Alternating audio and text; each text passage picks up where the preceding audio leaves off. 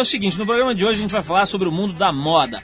É isso mesmo, a gente vai receber aqui uma das figuras de maior é, representatividade e visibilidade hoje no mundo da moda no Brasil, especialmente aqui em São Paulo. Estamos falando do Esber Hajli. Ele é o representante brasileiro de uma das marcas mais bombadas atualmente no mundo. Estamos falando da marca italiana de jeans Diesel, que está se tornando aí uma espécie de referência no campo do luxo, focado especialmente no público jovem.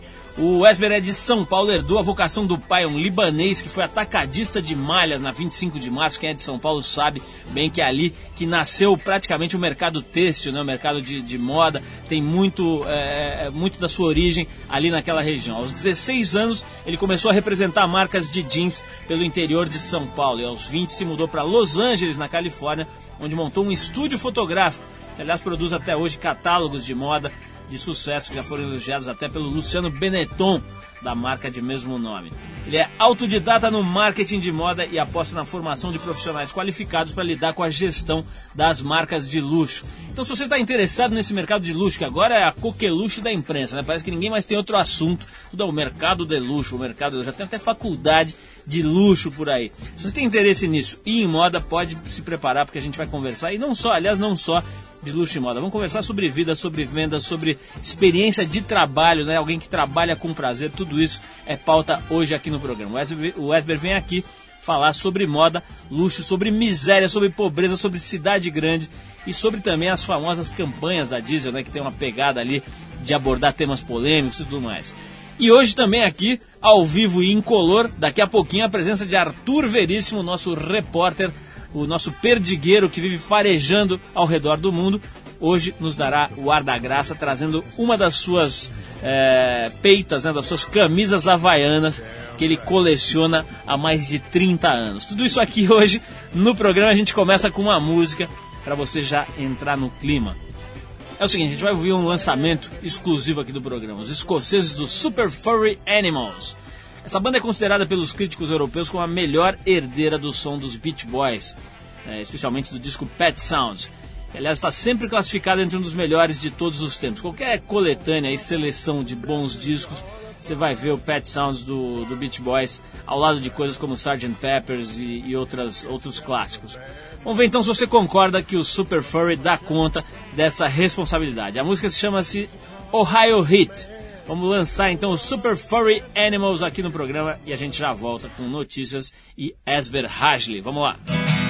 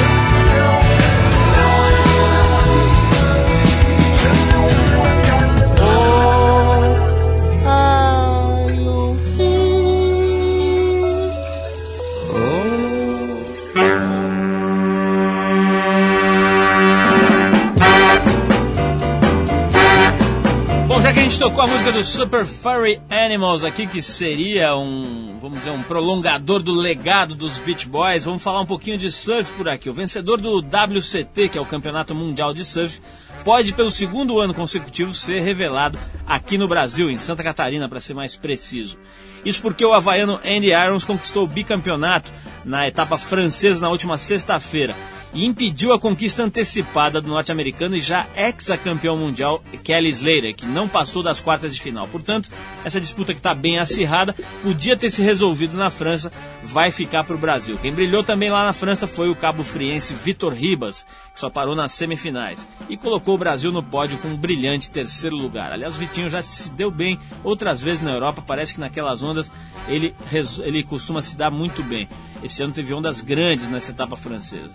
Bom, a etapa brasileira, na, a penúltima do circuito, promete ser mais uma vez emocionante. Terá sua base principal instalada na praia da Joaquina, em Floripa, mas será disputada na praia que estiver apresentando as melhores ondas. É um campeonato móvel, portanto. O período de, de espera para a realização desse evento é de 31 de outubro agora até 9 de novembro. Nesse período o pessoal fica olhando onde tiver a melhor condição, onde estiverem quebrando as melhores ondas, é para lá que o campeonato se move. Os melhores colocados no ranking do WCT atualmente são o próprio Kelly Slater, seguido pelo havaiano Andy Irons e pelo australiano Phil McDonald, que é uma revelação aí. Os melhores brasileiros no ranking são Paulo Moura, na vigésima colocação, seguido de Peterson Rosa e Vitor Ribas em 24 e 25 respectivamente. Os brasileiros não estão muito bem aí no ranking, estamos meio numa entre-safra aí, mas uh, em breve acho que vamos ter novidade, já que pelo ranking da divisão de acesso, o paulista Adriano Mineirinho de Souza que foi eleito recentemente o melhor do país, lidera o WQS e foi o primeiro brasileiro a garantir vaga no WCT de 2006. Portanto, estamos numa entre-safra em termos de Brasil, mas em breve o Mineirinho e outros nomes devem começar a despontar e galgar postos no ranking. Interessante agora vai ver, vai ser ver se o Kelly Slater consegue o seu sétimo título mundial. O cara já está com 33 anos, não é mais nenhum moleque, e tudo indica que ele será sete vezes campeão mundial agora aqui em Floripa. Eu, pelo menos, tô torcendo para ele.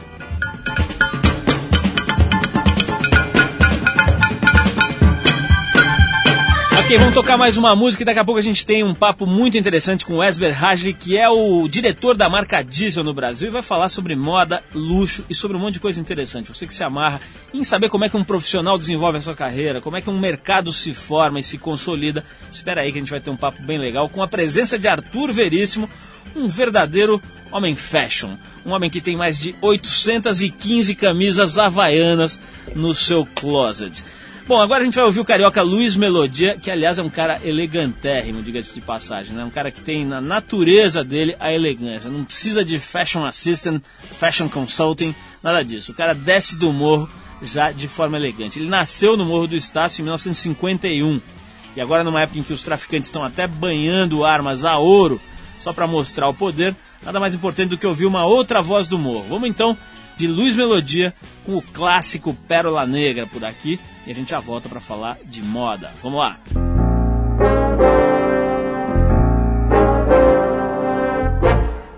Tente passar pelo que estou passando. Tente apagar este teu novo engano.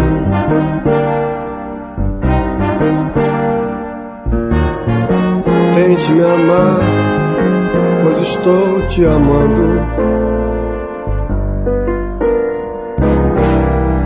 Baby, te amo, nem sei se te amo. Tente usar a roupa que estou usando.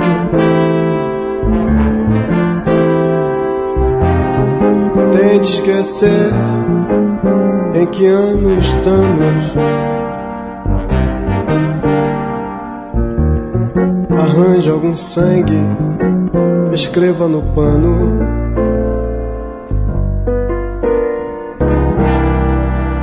Pérola negra, te amo, te amo.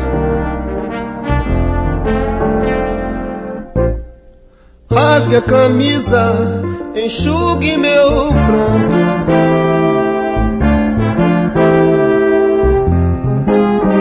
Prova de amor gosto teu novo canto. Escrevo no quadro em palavras gigantes.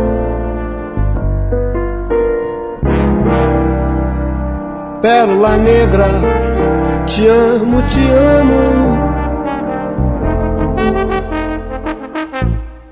Tente entender tudo mais sobre o sexo. Peça meu livro, querendo te empresto.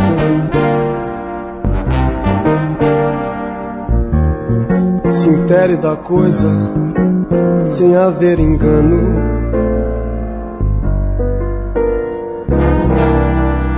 Baby, te amo, nem sei se te amo. Baby, te amo, nem sei se te amo. Baby, te amo, nem sei se te amo.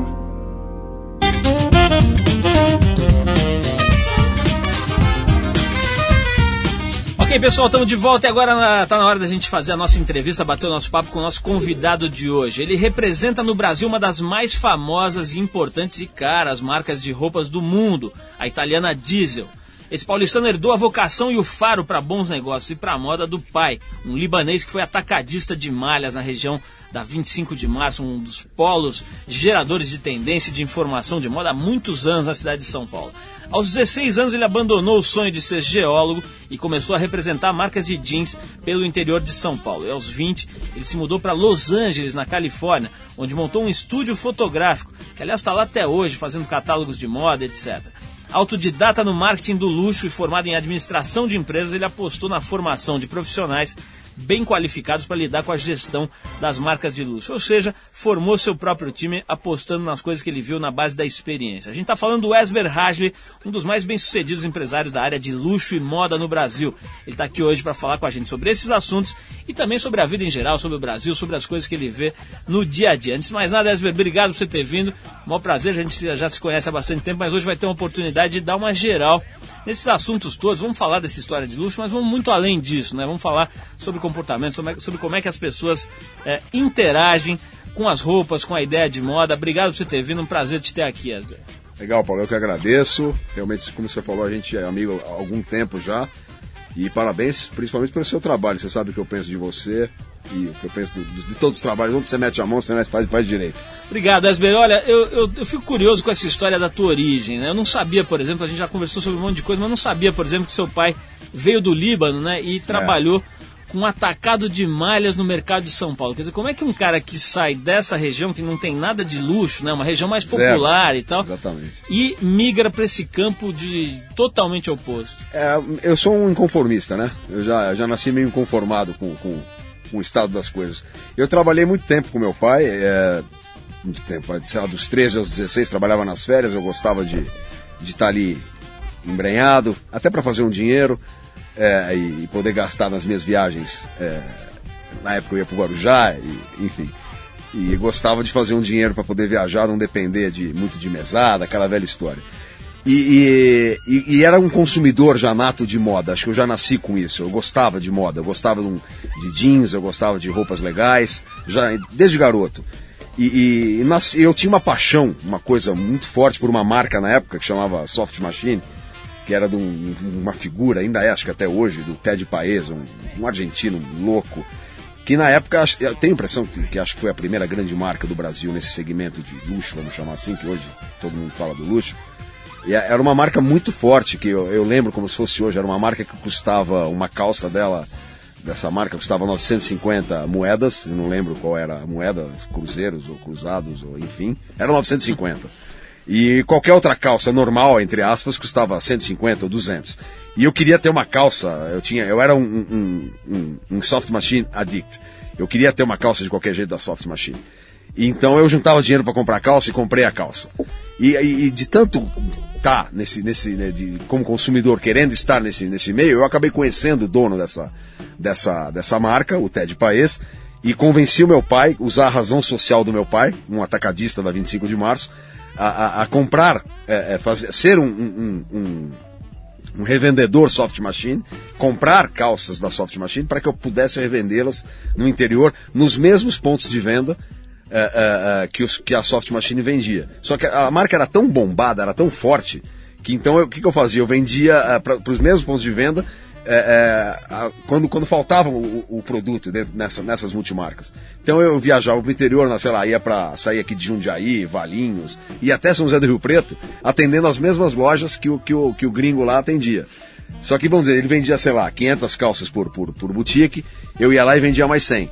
Com um overpricezinho, ganhava minha grana e voltava feliz da vida. Com Wesley, 16 tem, anos. tem uma, tem um- um- uma etapa aí na tua vida, eu vi aqui numa pesquisa que a gente fez sobre a, a tua trajetória, em que você estava afim de ser geólogo, É. né? Quer dizer, como é que você é, é, deixou essa, essa área, vamos dizer, mais acadêmica e já mergulhou na moda? Pô, não, pode ser verdade, Paulo, eu não sei, meu. Eu, eu lembro, era um sonho, eu achava legal, eu gostava de geologia, eu gosto dessa coisa de fóssil, de coisa. Eu tenho até interesse em ler alguma coisa hoje, mas eu, honestamente eu não lembro em que, em que momento que eu, que eu, que eu, que eu desencanei disso. Era, era um sonho assim, eu lembro, minha mãe falava isso, pô, você queria ser geólogo, acho que com 13 anos ou 14. Eu sei que depois, quando eu comecei a trabalhar com meu pai, comecei a, a virar um, um cara eh, ligado em moda, em, em jeans, principalmente em jeans, então eu falo em moda, mas a coisa do jeans sempre pegou muito na minha veia, eu acabei meio que desencanando. Mas, fui Vera, já, já que você falou em ser geólogo, em, em fósseis, etc., vamos chamar uma espécie de um dinossauro do jornalismo brasileiro. link, hein? Um homem que pesquisa e fareja como um verdadeiro arqueólogo da informação, que hoje nos dá a honra de sua presença ao vivo. Isso é muito difícil, porque em geral ele está fazendo levantamentos ao redor do mundo, ou mesmo em alguma padaria perto da casa dele. Estamos falando de Arthur Veríssimo. Arthur, muito boa noite, obrigado por você estar aqui. E quero que você participe dessa conversa com o Wesley. A hora que você quiser, sinta-se em casa. Agora eu quero fazer uma pergunta, Esber, para você, já com o Arthur aqui com a gente no estúdio. Que é o seguinte, tá se falando dessa história de luxo, que já tá até enchendo já, né? Ah, concordo Quer 100%. Todo jornal que você abre tem a explosão do mercado de luxo, o luxo, não sei o que, o luxo, luxo, luxo. Como é que é a tua visão? Quer dizer, você que está aí representando no Brasil, dirigindo no Brasil, uma das marcas que talvez sejam ícones, né? Dessa coisa de, de se gastar mais grande, de se investir mais dinheiro numa roupa, etc.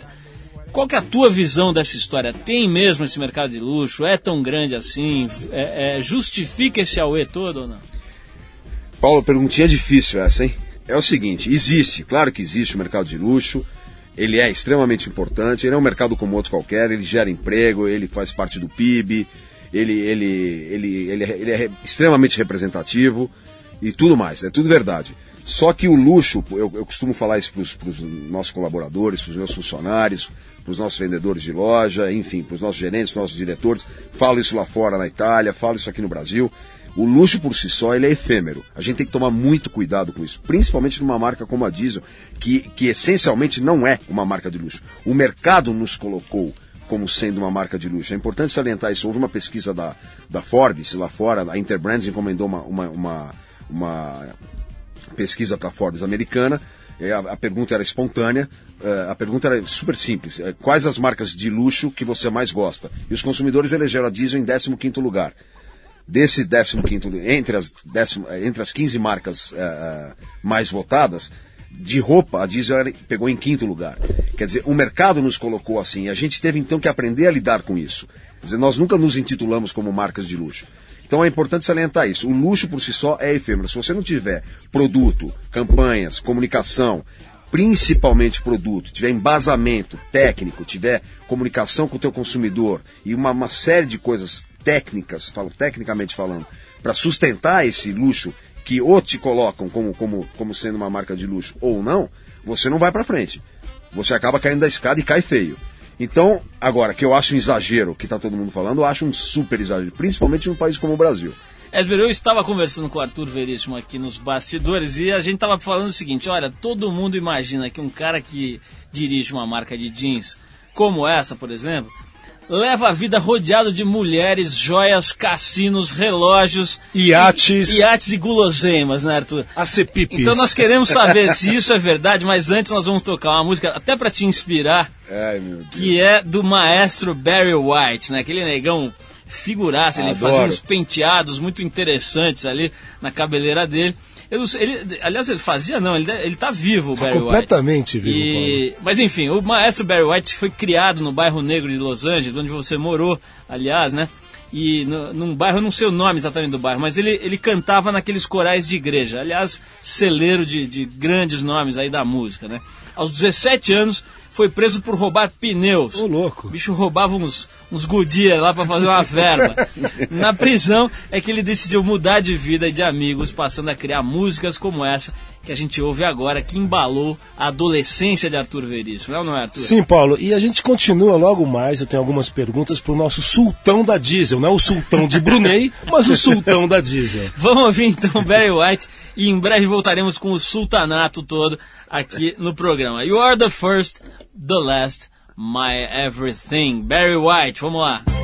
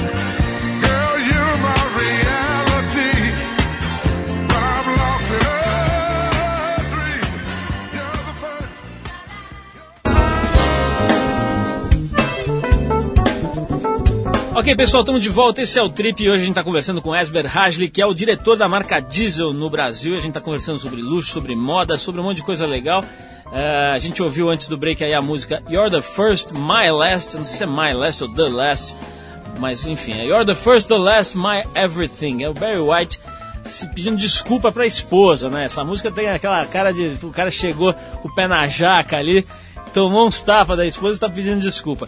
Não é o caso do Esber, Esber, mas tem essa mística aí de que o, o, sujeito que trabalha com moda, com luxo, com coisas chiques e tal, vive numa, numa espécie de sultanato, como disse o Arthur Veríssimo, né?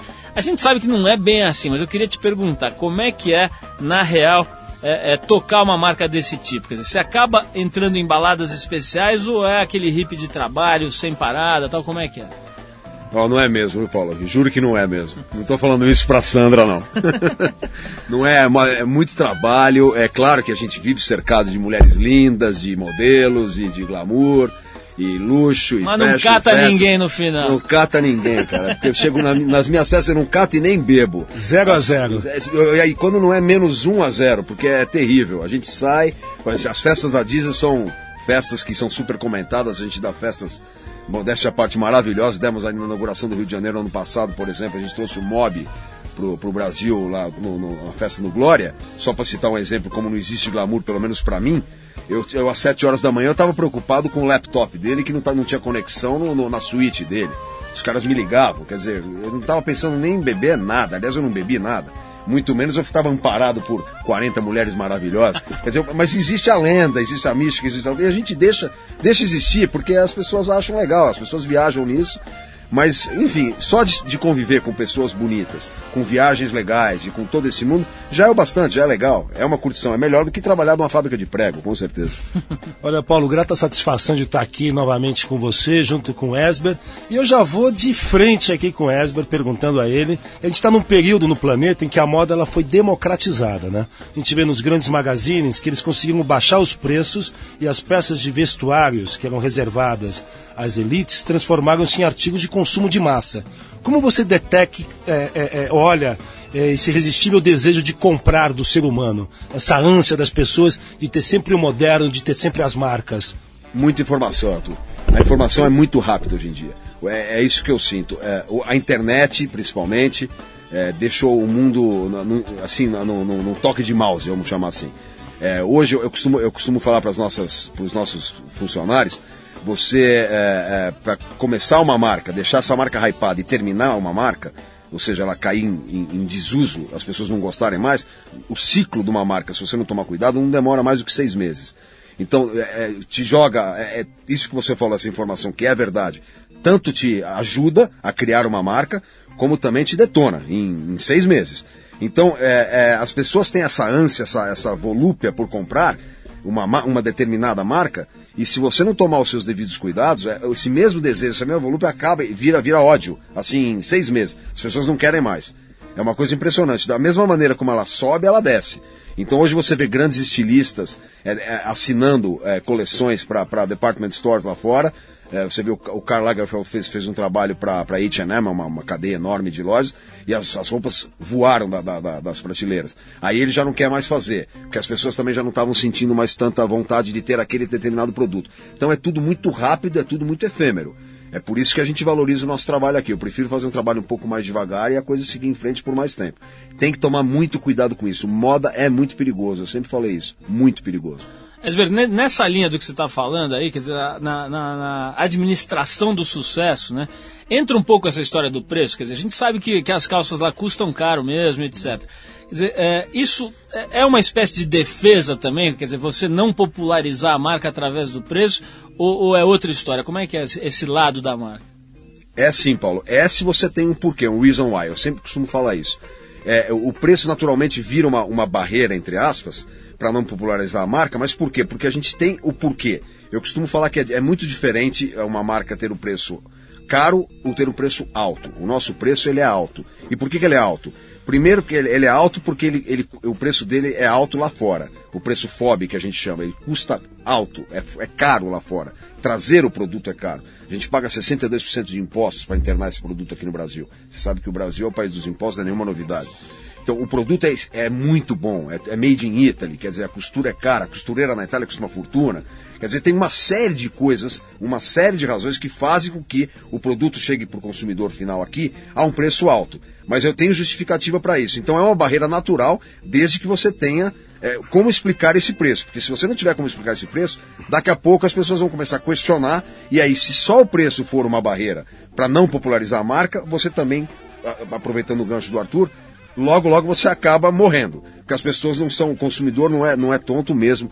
Aliás, eu sempre achei que ele nunca foi, hoje é menos ainda. Ele vai falar, "Pô, peraí, por que, que eu vou pagar mil reais numa calça ou de 700 a 1.100 reais, que é o que é mais ou menos que- o que acontece com a Disney? Por quê? Ele quer saber por quê. E ele sabe por quê, ele paga porque sabe que está pagando. Já que você deu essa deixa a respeito do consumidor sobre a pirataria. Nessa minha última viagem que eu fiz à, à- Ásia, é, eu, é, eu constatei em loco a pirataria legalizada pelas ruas de Bangkok e Hong Kong. tem um frenesi das compras nessas cidades, é outra esfera de consumismo. Eu percebi muitos europeus de todos os cantos fazendo negócios com todos os tipos de marcas, né? O que percebi Esber, que inacreditavelmente foi que a Diesel disputava lado a lado com marcas tipo Adidas, Nike e Louis Vuitton no mercado de vendas. Como você analisa o mercado mundial da pirataria da sua marca? Esse, esse, esse é um grande problema, Arthur. É, realmente é um grande problema. Agora, eu posso te falar uma coisa, é, sem, sem ter estado com você lá. É, a, a, maior parte da pirataria da Diesel é de, é de footwear, são os tênis e, e, muita, e muita coisa de camiseta, moletom, que são algumas, algumas partes da diesel que são feitas em Hong Kong, muito pouco, naquele, naquele lado do mundo. Mas, por exemplo, o que, que a gente faz para controlar isso é, é, na sede da, na, na Itália? Depois eu vou falar um pouco de Brasil.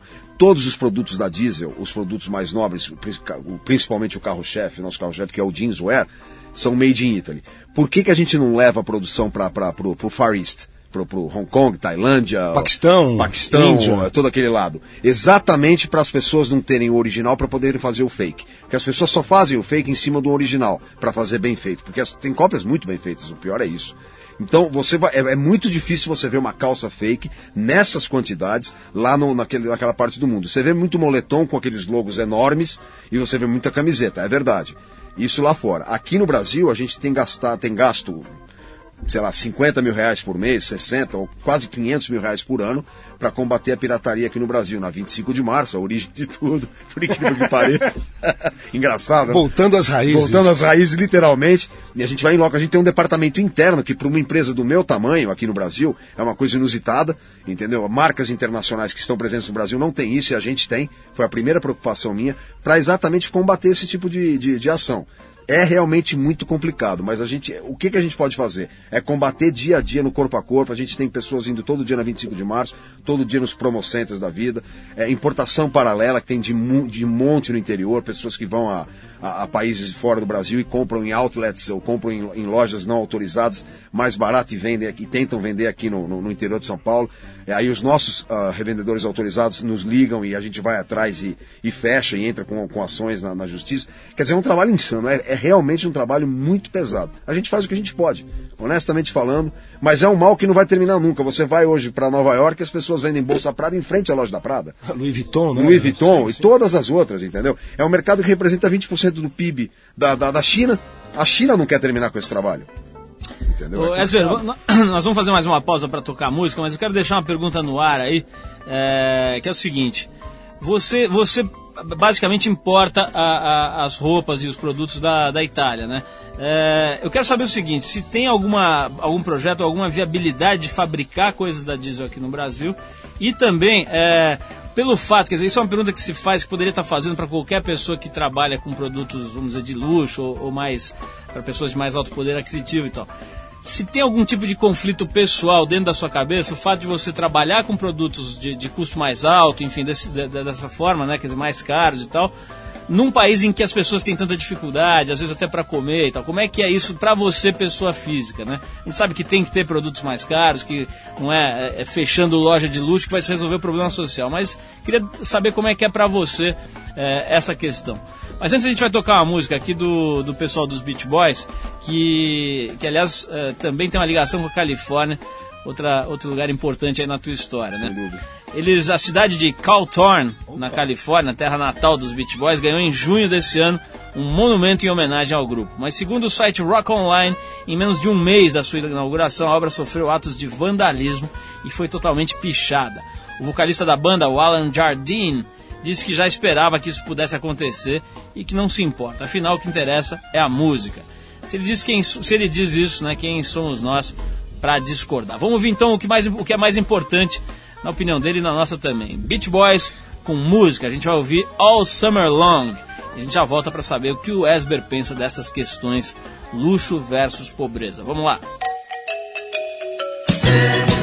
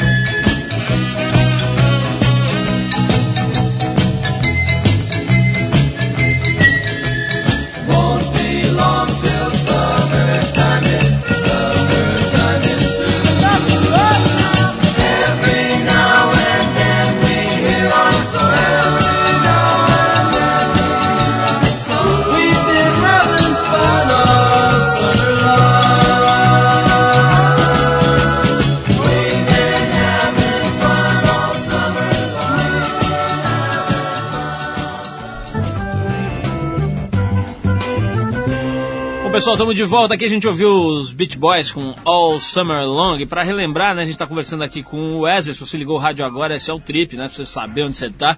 E nós estamos conversando com o Wesley Rager, que é o diretor da marca Diesel aqui no Brasil, falando sobre moda, sobre mercado de luxo e essas coisas. Eu perguntei aqui antes da gente fazer a pausa para música Sobre essa história, quer dizer, primeiro se a Diesel tem algum plano de fabricar no Brasil, já que hoje ela importa o que vende.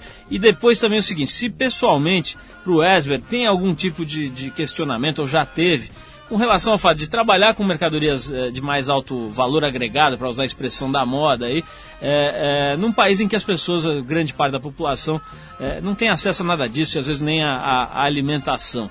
Esmer, como é que é para você essa história aí, da, desse, se, é, se é que existe algum tipo de conflito, já existiu na tua cabeça, com relação a, a esse é, é, contraste, né? De estar tá vendendo coisas que são mais, mais valiosas, etc., num país em que as pessoas têm essa dificuldade. Sem toda. dúvida, sem dúvida, Paulo. Existe, como brasileiro existe, como ser humano existe, entendeu? Independente de mexer com moda ou não, um, um país que, que, que um office boy ganha é, 300 reais e o diretor de uma empresa, de qualquer empresa, ganha sei lá, 400 mil dólares por ano, é, tá tudo errado, né? Vamos, vamos falar a verdade aqui. Independente do, do, do de, de estar tá no mercado de luxo ou não. Porque o diretor de uma multinacional que vende prego enferrujado ganha 400 mil dólares também. Ele não precisa vender luxo para ganhar os 400 mil dólares por ano. Aliás, ganhar não fazer, né? Para usar a expressão americana, né? A, a, a, expressão não católica, vamos chamar assim. Uhum. É, mas, é, mas é realmente um absurdo. Agora, eu, a gente tenta fazer o que a gente pode. A Diesel, uh, sem querer fazer propaganda aqui, a gente, nós pagamos, o, o, acho que, acho não tenho certeza, os melhores salários do mercado, entendeu? Mesmo, as pessoas que trabalham lá dentro trabalham felizes e, e recebem isso mesmo. E, toda, e a maior parte dos eventos que a gente faz voltados para o terceiro setor, como a gente já fez alguns, para citar um deles, a gente fez uma exposição de. A gente patrocinou uma exposição de arte na, uma vez na Oscar Freire, numa galeria de arte, e com camisetas dos mais renomados artistas plásticos do Brasil. É, a gente trouxe as camisetas da Itália brancas e as pessoas é, brincaram, esses artistas plásticos brincaram com as camisetas. As camisetas foram vendido, vendidas por um preço bem alto, bem legal, e todo o dinheiro foi revertido para uma campanha contra o câncer. Quer dizer, eu sei que é muito pouco, mas sabe, mas eu não quero, não quero parecer piegas aqui, nem soar piegas. É realmente muito pouco, mas a gente tenta fazer o que dá, entendeu, Paulo? Mas não é também para aliviar a consciência, não. Honestamente, minha consciência não está pesada, não, hum. como dono da diesel. A minha consciência é pesada como um brasileiro. Brasileiro, lógico. Porque, sabe, porque o que a gente vai fazer, cara? Até porque é importante frisar, né, que nenhum país do mundo se resolveu nada terminando com o mercado de luxo. Isso não, né? existe, não é isso contrário. que vai resolver. Se eu terminar o mercado de luxo, eu vou perder, a diesel vai perder 100, 100 funcionários. Não, encerrar uma, uma atividade que gera empregos diretos e indiretos. Sem dúvida e, nenhuma, entendeu? Quantas lojas no shopping center Iguatemi a gente tem, quantas lojas no Oscar Freire, quantas pessoas empregam mercado de luxo? Você não vai resolver nada. Ah, então, meu peso da consciência não é esse. Entendeu? É como brasileiro, de acordar e saber que um, um boy ganha 300 e o diretor ganha 400 mil. Qualquer diretor. Esber, vamos voltar, vamos para um país em que, em que o armamento é quase que uma cultura, tal que é os Estados Unidos. Né? Você morou lá na Califórnia, um tempo, uma época importante da tua vida. Como é que é, na tua opinião? A gente fala aqui com um monte de gente que está pensando em, em carreira profissional, em o que vai fazer da vida, etc. Que importância teve para você sair do Brasil e viver uma outra cultura? Que importância isso teve na tua carreira? Fundamental. Olha, eu, mas eu vivi no, nos Estados Unidos numa outra época, Paulo. Os Estados Unidos hoje é outro país, é uma coisa bem diferente. Eu vivi nos Estados Unidos, eu não lembro se foi 84 ou 86, não lembro mais. Eram, eram outros Estados Unidos. Então era uma época diferente, mas profissionalmente foi fantástico, porque você aprende realmente, eles têm uma economia absolutamente forte, o respeito profissional por você é muito forte. A gente começou, eu e um primo meu, a gente começou juntos fazendo, montando um estúdio fotográfico que está lá aberto até hoje. Ele é o dono sozinho hoje lá. A gente foi muito valorizado. Lá você, quando faz um trabalho bem feito, realmente você acaba acontecendo. Se você tem uma ideia legal, você vai a um banco de investimentos, você pega dinheiro a 2, 3% ao ano, devolve o seu dinheiro e fica realmente, você faz sua vida, você faz dinheiro, você fica rico. Se você tiver uma ideia legal, uma boa ideia, uma câmera na mão, né, brincando tem todo esse lado positivo. Agora, hoje, é, realmente eu tenho um pouco de, de medo do, do, do, povo americano. O povo americano é um povo muito esquisito, cara. Eu não sei até que ponto. Eu não, eu não colocaria meus filhos hoje morando nos Estados Unidos para para terem algum tipo de educação. Eu preferia que eles fossem para a Europa, para a Inglaterra, para a França, para algum outro país, não nos Estados Unidos. Na época foi muito importante para mim, porque eu acho que os Estados Unidos viviam um outro momento. É uma coisa bem diferente. Acho muito difícil fazer essa comparação. Os Estados Unidos de 20 anos atrás e os Estados Unidos de hoje. É, Esber, e antes, antes do, do, do, do nosso início aqui, é, a gente estava conversando do, do, é, do seu período no Japão também. E o Japão é um país onde que não existe armas. É um país que é proibido as Fantástico. armas, é completamente diferente dos Estados Unidos. A tua experiência no Japão e como é que é a vida desse outro lado do mundo? Depois que você vai pro Japão, você vê o que é primeiro mundo. Na verdade, eu não morei no Japão, tá? Eu, eu, eu passei noven- de 91 a 95, é, se não me falha a memória, é, indo de quatro a cinco vezes é, por ano ao Japão, ficando um mês, um mês, um mês e meio a, a cada vez. Então eu tive, eu tive experiências eh, fantásticas no Japão eh, em nível de educação, de educação do povo. É realmente um país totalmente desarmado. É, é um país que, que os motoristas de táxi dormem às três horas da manhã eh, de porta aberta no táxi.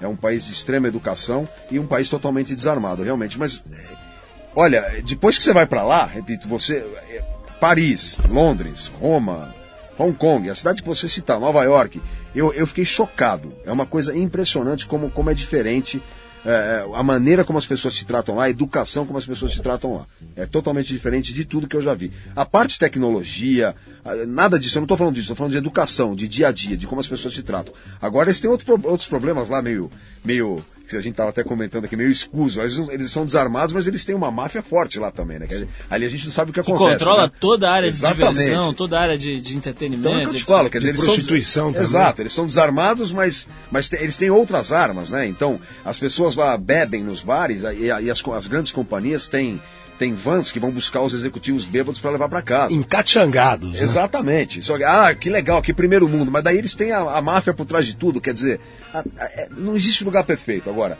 assim, falando superficialmente, foi, que foi como eu vivi Tóquio, é uma coisa, é realmente uma coisa de outro mundo. Você se sente e fala, nossa, você passava três, quatro horas da manhã sem nenhum medo, nada. As- Passavam aquele, aqueles bandos de. aquela garotada que você falava que se você visse em Nova York, tipo gangues, ou Nova York ou Los. Mossozogo é. Exatamente. Você falava assim, nossa, eu os caras vão me matar. Eles nem olhavam na sua cara, passavam super educados e tudo bem. Mas é uma coisa superficial, bem superficial. Eu não sei como é que é nos, no, no underground. Nas entranhas. Exatamente, exatamente. Mas, bem, olha, quero te agradecer muito, acho que foi legal, a gente conseguiu dar uma, uma, uma geral aí em todos os assuntos que, que, que a gente se propôs e até alguns outros, acho que foi bem legal, a gente falou um pouco sobre essa história de luxo, que tá uma overdose dessa informação, acho que a gente conseguiu abordar de uma forma mais legal. Quero agradecer e te dar os parabéns pelo teu trabalho, né? Muito, Obrigado, muito Paulo. bacana e importante.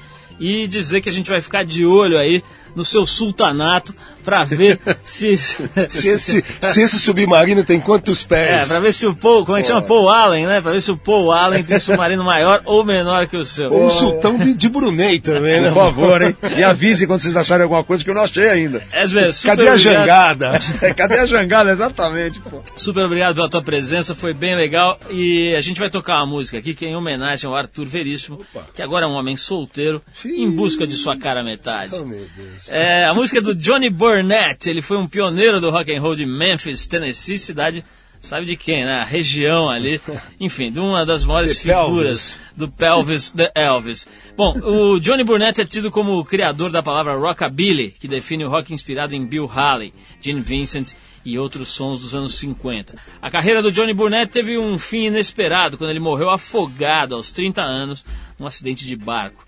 Dele então a gente ouve agora uma música que o Arthur Veríssimo deve.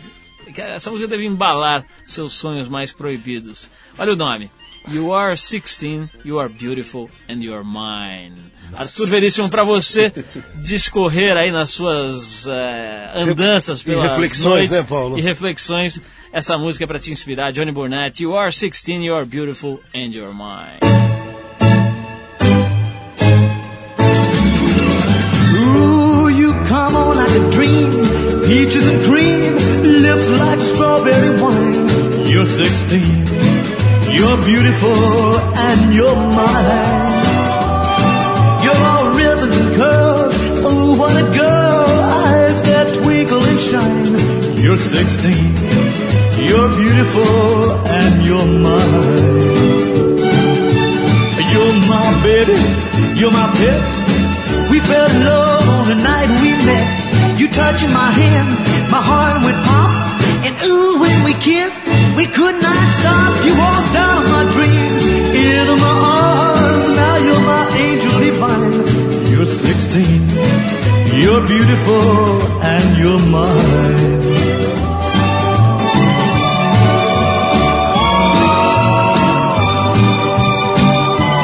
You're 16, you're beautiful, and you're mine.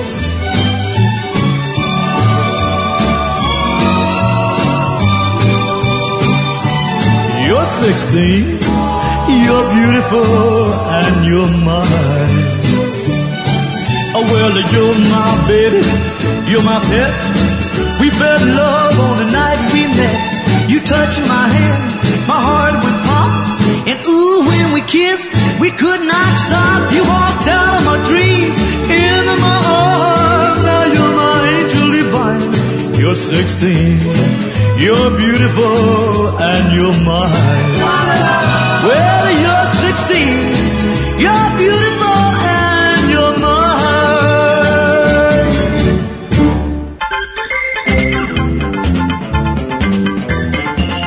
O seguinte, pessoal, o programa de hoje vai ficando por aqui. O Trip Eldorado é uma produção da equipe da revista Trip em parceria com a Eldorado FM, a rádio dos melhores ouvintes. A apresentação é de Paulo Lima com a participação hoje ao vivo aqui, Milagre, né, de Arthur Veríssimo, edição de Eduardo Fernandes, produção de Alexandre Potashev. Nos, tra nos trabalhos técnicos hoje, Emerson Caetano. Para falar com a gente, você escreve para rádio@trip com.br. Manda aí o seu e-mail, pode até fazer perguntas para Arthur Veríssimo, não é, Arthur? Você Estarei, responde, né? estarei presente. radioarrobatrip.com.br. Semana que vem a gente volta nesse mesmo horário com mais um Trip Eldorado por aqui. Um abraço para todo mundo, bom fim de semana e até sexta que vem, 8 da noite, aqui no Trip. Valeu!